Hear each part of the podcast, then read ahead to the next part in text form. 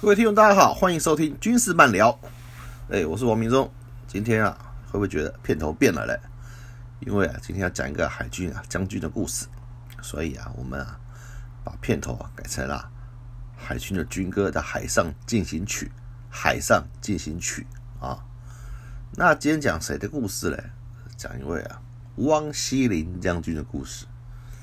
汪希林将军的故事，那他是谁嘞？他最后是当到情报局的局长，情报局的局长。那因为发生了江南案啊，江南案啊，他下令了啊，把笔名叫做江南的刘一良啊，刘一良人呐啊，那个在美国啊写了一本《蒋经国传》，后来呢，呃，对蒋总统啊极尽污蔑之能事啊，又写一本《吴国桢传》，内容啊也是在污蔑蒋总统的。后来呢，他们就给江南钱呐，就给刘一良钱呐，叫他把文章改一改，改一改。不要啊，不要啊，污蔑啊，啊，我们伟大的元首，对结果啊，江南先生啊，刘一良收了钱啊，没改，没改，那情报局就很生气，就啊，叫啊，主联邦的帮主啊。陈其礼他们啊，赴美啊，把他干掉，把他干掉。当然，美国一定会调查啊，因为他是美国的公民嘛。美国公民怎么会无缘无故遭到国外的人杀害呢？对不对？这一扯出来，哎，引起轩然大波啊，国际事件。蒋故总统啊，蒋总统哇，气得半死啊。然后呢，那时候一系列对美国军售的谈判啊。全部都延宕下来了，全部延宕下来了，这案子啊，对国家伤害啊，可谓啊非常深啊。那么，那当然，汪汪汪希林这个这个这个指挥啊，也要负负很大责任嘛。所以啊，国防部就法办他，法办他啊，就判了好几年，判了好几年，把他关起来，被关起来。啊，那到到后来啊，关了大概关了七八年嘛，才把他放出来啊，放出来重获自由，重获的那那那他在情治圈跟海军还是很高的威望啊，他大家还是觉得他是个优秀人才啊。那我要讲讲他一个早年的故事，他比较早期的故事，因为啊，汪信早年呢是从啊。就是投效海军，投效海军，从啊学兵干起，从兵当起，然后呢，因为表现优异啊，或者不次或者拔擢，哦，到啊大陆撤退的时候啊，已经啊已经是中尉了，已经中尉了啊，然后中间呢也参加过很多战争战斗，然后表现很很勇敢，所以啊。到了民国三九年了，就送他去海军官校的的军官队去受训，深造一下，深造一下，去受训。那完训之后呢，继续在海军服役。那因为他有不错的外文程度啊，跟啊跟做人处事的啊比较啊圆融啊，所以他中校这个阶段就派到意大利啊去当武官。当武官啊，当地很成功，对不对？还弄了两艘啊，那个小潜艇回来，武昌武昌艇嘛。然后啊，就虽然那个潜潜潜艇作战失败了，可是可是就是他最早啊，认为啊，潜水艇、潜舰啊，是以后啊海军啊，潜舰跟那个航海军航空队啊，是以后海军啊发展未来趋势。他在民国四五十年就有这种看法了，可以说相当接近的，相当先进因为当时海军还是认为啊，船越大越大越好，对不对？就大船巨炮，对不对？两三人啊消灭共匪啊。可是后来后来后来几次海战印证啊，发现啊，船越大啊，越越容易啊，越容易啊被攻击，被攻击啊，这是后话。后来他在意大利回来之后呢，就担任了。永嘉军舰舰舰长，永字号的舰长。永志号舰长当完之后呢，就啊当了海军的计划组组长啊，升了上校。永志那个永永嘉舰算二级舰，二级舰。一级舰就是杨之号啊、太子号，对啊，先当二级舰中校中校编接的舰长。后来就去当海军的计划组组长。那当了没多久嘞，海军司令部啊，海军总海军总部啊，推荐他去当啊，先总长官的侍从武官。这个制度啊，到现在都还有。就总统除了侍卫长之外啊，还各有一个，还有还还有三个武官，陆海空各一个。那当然了，能去官邸啊，能去中央府当武官的，第一个啊是啊门面，嗯，一定要挑啊，相貌很好，然后然后学经历都很好的。然后呢，也是啊。也算半个总统的军事军事参谋，军事参谋。所以啊，担任武官啊职务啊是个非常光荣的任务，而且啊，只要当过武官，出路通通常都不错，出路啊都很好。结果呢，他这个上校武官啊，一当啊当了六年，当了六年。然后那时候侍卫长呢是郝柏村将军啊，对他的表现啊的评语啊非常高啊，给他非常高的评价，说他是啊他见过最优秀的海军军官。后来他就要派职了，因为待太久了。那他这期间，他跟蒋经国总统，蒋经国总统是国防部长嘛，就建立了非常深厚的感情，所以他算管理派的。官邸出来的军官啊，自然啊，眼界啊啊，是是都都不同，手腕也不同。后来蒋经国总统啊，就就叫表会海军，而去啊美国啊，去美国当啊海军武官。那时候我们还有邦交嘛，大使馆里面还有武官。那当海军武官。就没办法回，就又是驻外嘛，驻外。那驻外之后嘞，他在驻外期间也表现很好。他最大的绩效嘞，就是啊，买了很多啊，二十世纪大战很好的驱驱逐舰回来。因为那时候美军呢，刚刚在换装啊，新式的驱逐舰，淘汰了大量的二次世界大战。啊，旧的驱逐舰，可是这些船呢，都还新呢，都还算新呢。对，所以啊，那那时候因为还有军援跟军售嘛，所以汪希林啊，他就以很便宜的价格，以相当便宜的价格买到啊这批军舰。那时候一条杨志号的二手舰，只要。十五万美金，十五万美金，折合台币现在不到五百万了。现在去哪里买这种船呢？对不对？所以啊，他大概买了很多回来，买了很多回来。然然后呢，所以海军的战力啊，一夕之间啊啊就成长，成长，成长很快。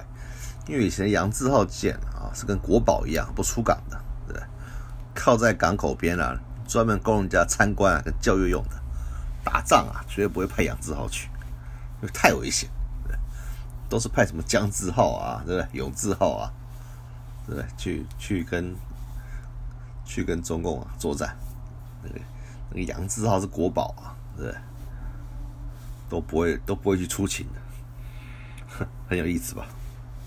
后来啊。因为他在后来，他到了武官后期啊，得知啊，有机会啊买到潜舰。当时啊，我们念之在兹啊，要成立啊水下兵力，因为中共已经有了，可是美军呢一直不卖啊潜舰给我们。那就在汪希林的努力下呢啊，就啊。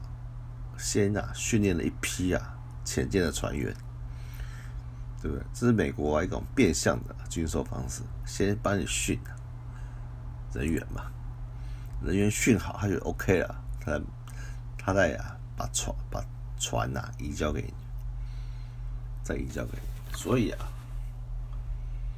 所以啊，就啊，当时啊。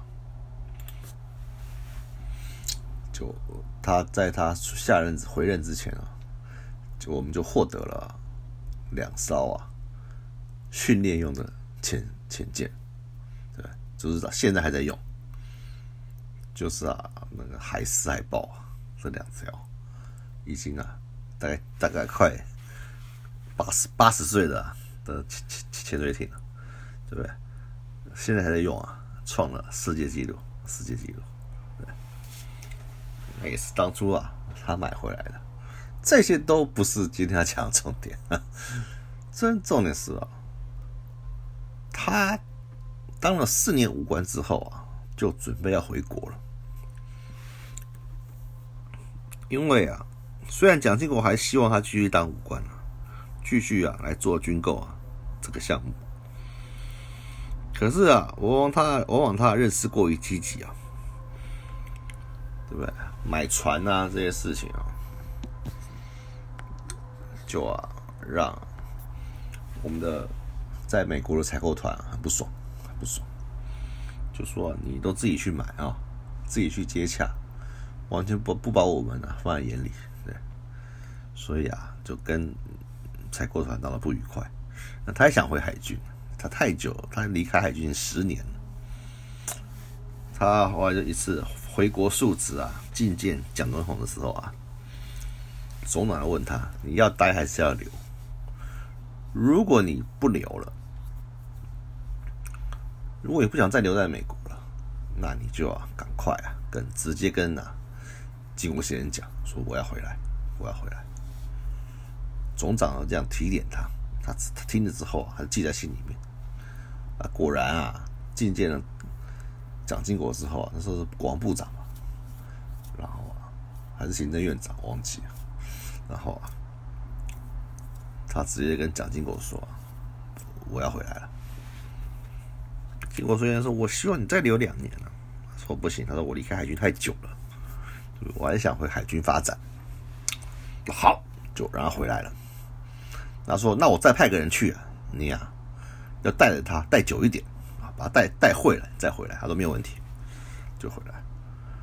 后来他要回来了，然后那个海军总司令啊，宋长志将军啊，就跟他谈，哎，那你要怎么你要怎么派职嘞？因为你是少将啊，你是少将。他说啊，我这边啊有勤务舰队、两栖舰队跟那巡防舰队三个舰队长让你挑，让你挑，看你要当哪一个。结果他三个都不要，三个都不要。他说：“我要当啊驱逐舰队的舰队长。”这一讲啊，宋长志傻眼了，因为驱逐舰队呢，我们就一支，那是海军的主战部队，因为都是啊杨字号，都是啊妈最厉害的军舰在那边。那汪希礼已经离开啊海军十年了，海军十年。他也没有当过杨志豪舰长，对，对这这个船呢，到底熟不熟悉啊？也没有人知道。虽然是他买回来的，所以啊，宋航就说啊，现在没办法派呀，就规劝他，跟他说啊，吃亏啊就是占便宜，你现在吃点亏啊，以后啊，对不对？派子还会差吗？宋长志的顾虑是对的。第一个，他离开海军十年了；第二个，现在去驱逐舰队长，他刚上来，不可能啊，就把他换掉。第三个啊，他又是官邸出来的，他跑去跟啊蒋经国告状啊，宋长志也难过，所以啊，宋长志啊，很委婉的说：“那你吃亏一点好了，对，因为吃亏就占便宜嘛。”就汪希那时候大概心高自傲啊，就说就脱脱口而出说：“我才不要占便宜呢。”意思说说那位置他非要不可。他非要不可，这样就啊，就僵住了嘛，对不对？就僵住了。他说我离我离开海军十年啊，可是我这十年都在帮他都在帮海军做事啊，对吧？我没有脱节啊，反正他有他的理由嘛。那宋王真的无奈啊，然后就是后来就想个办法，就跟他说这样好了，这样好了，说，你呀先派啊驱逐舰队的副舰队长磨练半年，半年后啊。那个这任舰队长啊，干满了，我啊就让你干，好吧？我们各退一步。汪希林啊就同意了，好，没问题，反正半年后我还是舰队长。现在刚好啊实习一下，案子就这样成了，就成。可是呢，当时啊，另外一个从日本回来的武官呢，上校武官叫郭忠清呢。他就没什么好命。他啊回来之后啊，他也想升将军啊。那人家就说啊，那人事部跟他说：“哎呀，长官，你呀见资不够啊。什么叫舰资？舰队资历不够。他说你只当过二级舰的舰长，没有当过一级舰的舰长，所以你要先当一级舰的舰长。那就是杨志浩舰长。”我说好啊，那你就派我去杨志浩啊。他说，对不对？那他就说，哎，不好意思啊，我们杨志浩已经满了。你要去次一级舰，叫太子号，太帅一级舰了。那郭光庆很窝囊啊，就说好吧，那只好去干太子号的舰长。你看，人家没有舰资，一样当副舰队长，对不对？他没有舰资啊，连舰长都干不了，还要去补。他就补了太子号的舰长，后来杨志浩出缺了，郭宗清啊再去啊当杨志浩舰长，最后啊才啊升了将军，那慢了啊，足足慢了啊，那个足足慢了王麒麟好几年，好几年。可是啊，跟各位报告，走得快啊，不见得走得远呐，对不对？前面快，后面啊不见得啊。稳啊！出了这么大的事啊，落到中将时候罚办。郭宗清啊，慢慢走啊，一步一脚印的，机缘来了，对不对？李登辉啊，当了副总统啊。国中清是大概他唯一啊军中的朋友，对不对？可以两个可以用日语啊讲悄悄话聊天，对不对？这个好无顺也知道这回事，就啊做顺水人情，对不对？提报蒋总统、蒋经国总统说啊，给国中清啊升上将。